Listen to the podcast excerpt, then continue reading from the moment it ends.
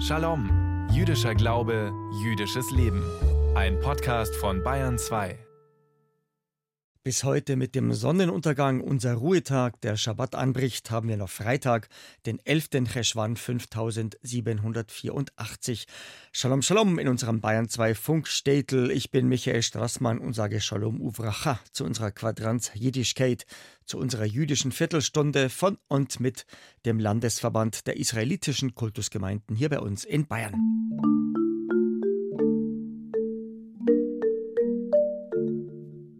Jüdisches Leben, das heißt immer wieder Hoffnung schöpfen, immer wieder neu anfangen, immer wieder aufbauen.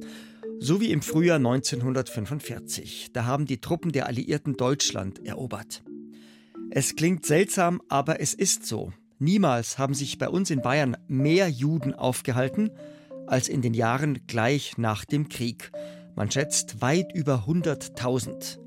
Nicht nur von den Nazis verschleppte Frauen, Männer und Kinder, sondern auch Juden, die aus dem Osten Europas fliehen mussten, weil dort schon wieder Ausschreitungen gegen Juden toben.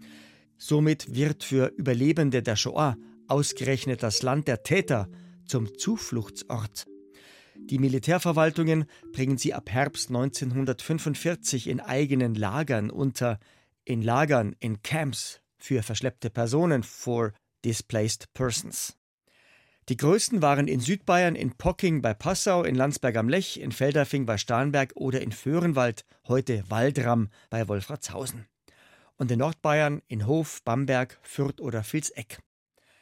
Eines dieser vielen DP-Lager entsteht in Mittelfranken auf dem früheren Anwesen eines des größten Judenhassers weit und breit. Sich selbst hat er Frankenführer genannt – und er hat das unappetitliche Hetzblatt Der Stürmer herausgegeben. Ja, ich spreche von Julius Streicher und vom Pleikershof bei Kadolsburg. Unser Shalom-Reporter Thies Marsen über den jüdischen Neuanfang auf einem Nazi-Bauernhof. Rund 20 Kilometer westlich des Großraums Nürnberg-Fürth, inmitten von Äckern, Wiesen und Wäldern, liegt der Pleikershof. Er hat eine lange Geschichte, erzählt Susanne Wagner-Ahrens. Sie leitet das Heimatmuseum des Marktes Kadolsburg. Der Pleikershof ist ja sehr alt, schon seit dem 14. Jahrhundert urkundlich belegt, aber immer so ein bisschen isoliert gewesen. Und dadurch, dass Julius Streicher diesen Hof gekauft hat, hat das plötzlich Weltbedeutung bekommen, dieses Gut. Und ja nicht auf die schönste Weise, sondern plötzlich ist das das Zuhause des Herausgebers des Hetzblatts Stürmer. Mit seinem antisemitischen Wochenblatt Der Stürmer hat Julius Streicher so viel Geld verdient, dass er den Pleikershof 1936 kaufen kann. Doch wenig später wird der langjährige Gefolgsmann Adolf Hitlers und selbsternannte Frankenführer entmachtet. Er hat sich so schamlos an jüdischem Vermögen bereichert, dass es selbst der NS-Führung in Berlin zu viel wird. Seinen Gutshof darf Streicher aber behalten bis zur Befreiung Deutschlands durch die Alliierten im Frühjahr 1945.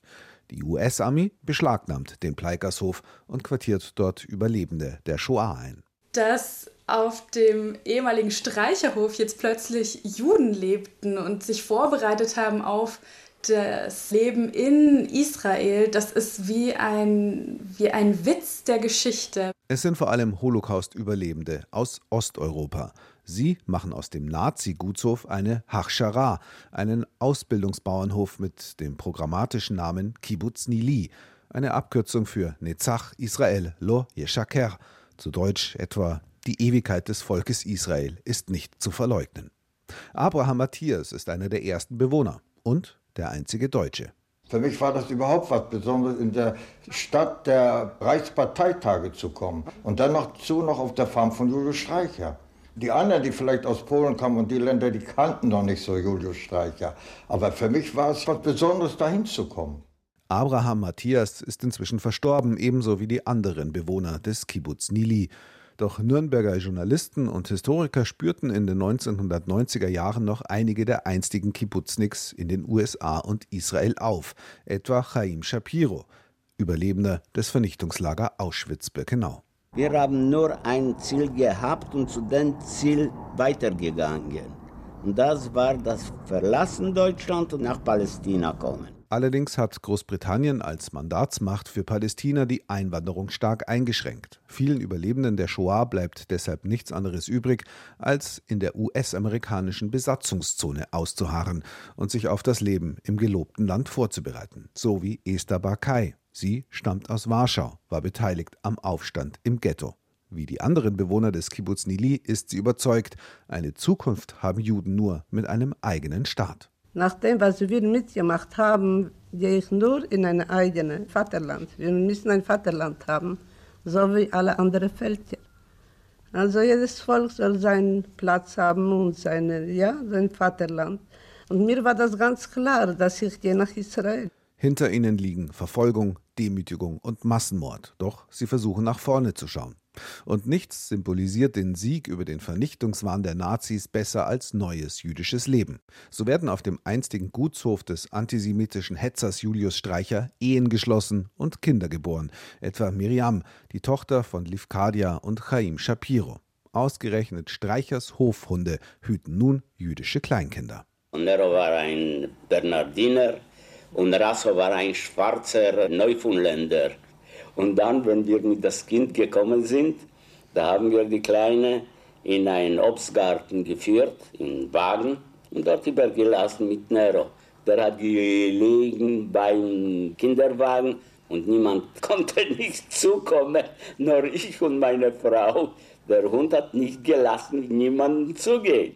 Ihre Ehe schließen Levkadia und Chaim Shapiro an einem symbolträchtigen Ort vor dem Nürnberger Justizgebäude an der Fürther Straße, dort, wo seit November 1945 der sogenannte Hauptkriegsverbrecherprozess stattfindet gegen die Führungselite des NS-Regimes. Unter den Angeklagten ist auch Julius Streicher. Am 1. Oktober 1946 wird er ebenso wie elf Mitangeklagte zum Tode verurteilt und zwei Wochen später hingerichtet. Zu diesem Zeitpunkt ist Abraham Matthias zusammen mit 60 weiteren Bewohnern des Kibbutz Nili schon auf dem Weg ins gelobte Land. Illegal über die Alpen und dann auf einem völlig überfüllten Flüchtlingsschiff über das Mittelmeer Richtung Palästina. Musste immer unter Deck bleiben. Nur abends wieder raus, frische Luft. Aber sonst war es sehr stickig. Man hat da, vielleicht war es ein Schiff für 100 Leute, man hat da 500, 600 Leute untergebracht.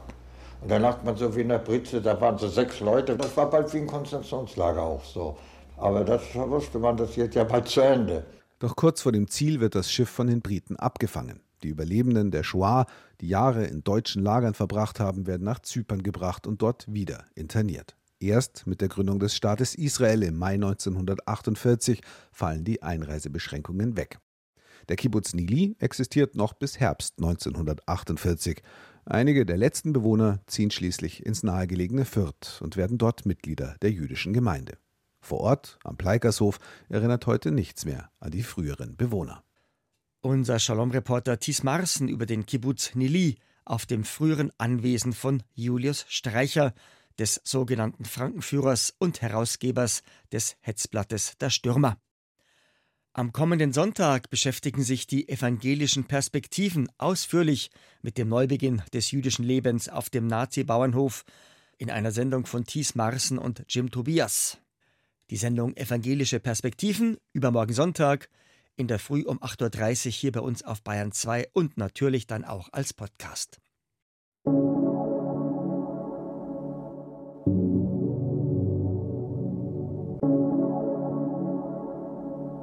An jedem Samstag, an jedem Schabbat lesen wir beim Gottesdienst in der Synagoge ein Stück aus unserer Weisung aus der Tora. Schön der Reihe nach. Wir lesen derzeit in unserem ersten Buch Mose im Sefer Bereshit. Dort lesen wir morgen den Leseabschnitt mit der laufenden Nummer 7. Diese Parashat HaShavur heißt Vayitze und er zog aus. Vayitze Yaakov und Jakob zog aus. Mi Beershava aus Beersheva. Vayelech Charana und er ging nach Haran. Unser Wort zum Schabbat von Rabbiner Joel Berger. Mehr als 20 Jahre lang schuftet Jakob im Hause seines Onkels Laban. Dann hat er von all der Plackerei genug und will aufhören. Und er hat auch jedes Recht dazu. Denn schließlich hat unser Jakob, wie verabredet, Labans Töchter geheiratet. Zuerst Lea und dann Rachel. Im Gegenzug hat Jakob jahrelang Labans Schafe gehütet. Und er hat den Viehbestand seines Onkels um ein Vielfaches vergrößert. Jakob war immer ein treuer, verlässlicher und loyaler Schwiegersohn, obwohl sein Schwiegervater und Onkel ein Ausbeuter und hinterlistiger Blender ist. Als Jakob zusammen mit seinen Frauen, Kindern und seinem Vieh das Haus von Laban verlässt, schleicht er sich davon. Denn er befürchtet, dass ihn Laban freiwillig niemals gehen lassen würde. Und Laban verfolgt unseren Jakob tatsächlich. Aber Jakob hat Glück, denn Gott erscheint Laban im Traum und warnt ihn. Laban darf Jakob nichts antun, Schließlich holt Laban unseren Jakob ein, stellt ihn zur Rede und fragt ihn, Warum hast du meine Töchter wie Gefangene weggeführt? Warum bist du heimlich geflohen, ohne mich zu informieren? Hättest du mir gesagt, dass du gehen willst, hätte ich dich mit Liedern und Gesängen verabschiedet. Jakob antwortet seinem Schwiegervater Laban und offenbart ihm seine Ängste und Befürchtungen. Jakob sagt, du hättest mir deine Töchter weggenommen. Daraufhin durchsucht Laban Jakobs gesamte Habe. Verständlicherweise ist Jakob entrüstet. Er versteht einfach nicht, was Laban von ihm will. Jakob entgegnet diesem Übergriff, indem er in Einzelheiten beschreibt, wie hart und wie selbstlos er für Laban geschuftet hat, zwanzig Jahre lang, ob in sengender Hitze oder in eisigen Nächten, nur um Laban zu einem wohlhabenden Mann zu machen. Jakob erinnert ihn daran, dass er sich stets um seine Frauen und Kinder gesorgt habe und erklärt, dass er diesen böswilligen Übergriff jetzt einfach nicht verdient hat.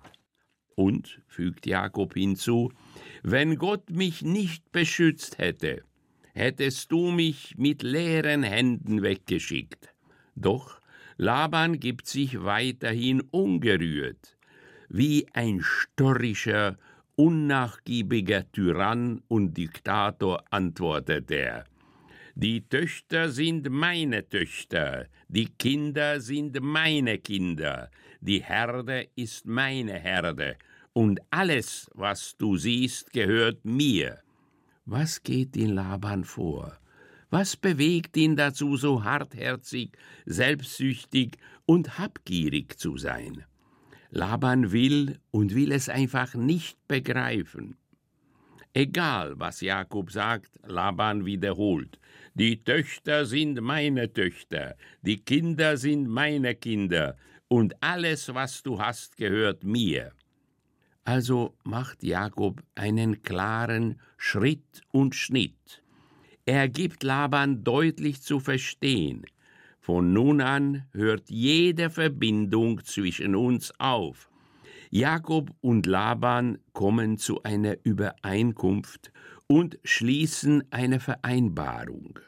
Der eine darf das Siedlungsgebiet des anderen nicht überschreiten. Daraufhin macht sich Jakob auf den Weg nach Hause, heim ins Land Kanaan. Bevor ich Ihnen allen Shabbat Shalom wünsche, habe ich noch unsere Lichtzündzeiten, die Zmanim, zur feierlichen Begrüßung unseres Ruhetages. Heute kurz vor Sonnenuntergang müssen wir unsere beiden Shabbatkerzen angezündet haben. In Pilsen bis um 15.55 Uhr, in Hof bis um 15.59 Uhr und in Weiden bis um 16.01 Uhr. Heiter geht's weiter, wie gewohnt am Freitag, bei unserem Ritt durch alle Städte in und um Bayern mit einer jüdischen Gemeinde.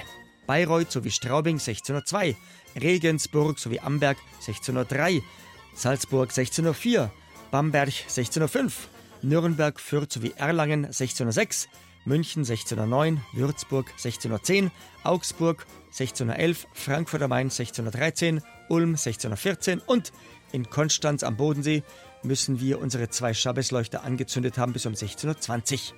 Wir hören uns wieder am kommenden Freitag hier auf Bayern 2 um kurz nach drei.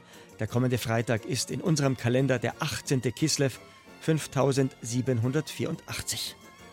Bayern 2 am Freitagnachmittag mit einem Shalom. Ich will noch kurz hinweisen auf die geplante große Demonstration in München auf dem Odeonsplatz übermorgen Sonntag um 14 Uhr gegen Terror, gegen Hass und gegen Judenfeindlichkeit. Wie gesagt, übermorgen Sonntag 14 Uhr München Odeonsplatz. Der Landesverband der israelitischen Kultusgemeinden in Bayern wünscht Ihnen bis zum nächsten Shalom am kommenden Freitag am 18. Kislev einen Shavua Tov, eine gute Woche. Und ich, der Straßmann Michi, wünscht Git Shabbos, Shabbat Shalom, Omer Vorach, am Israel Frei.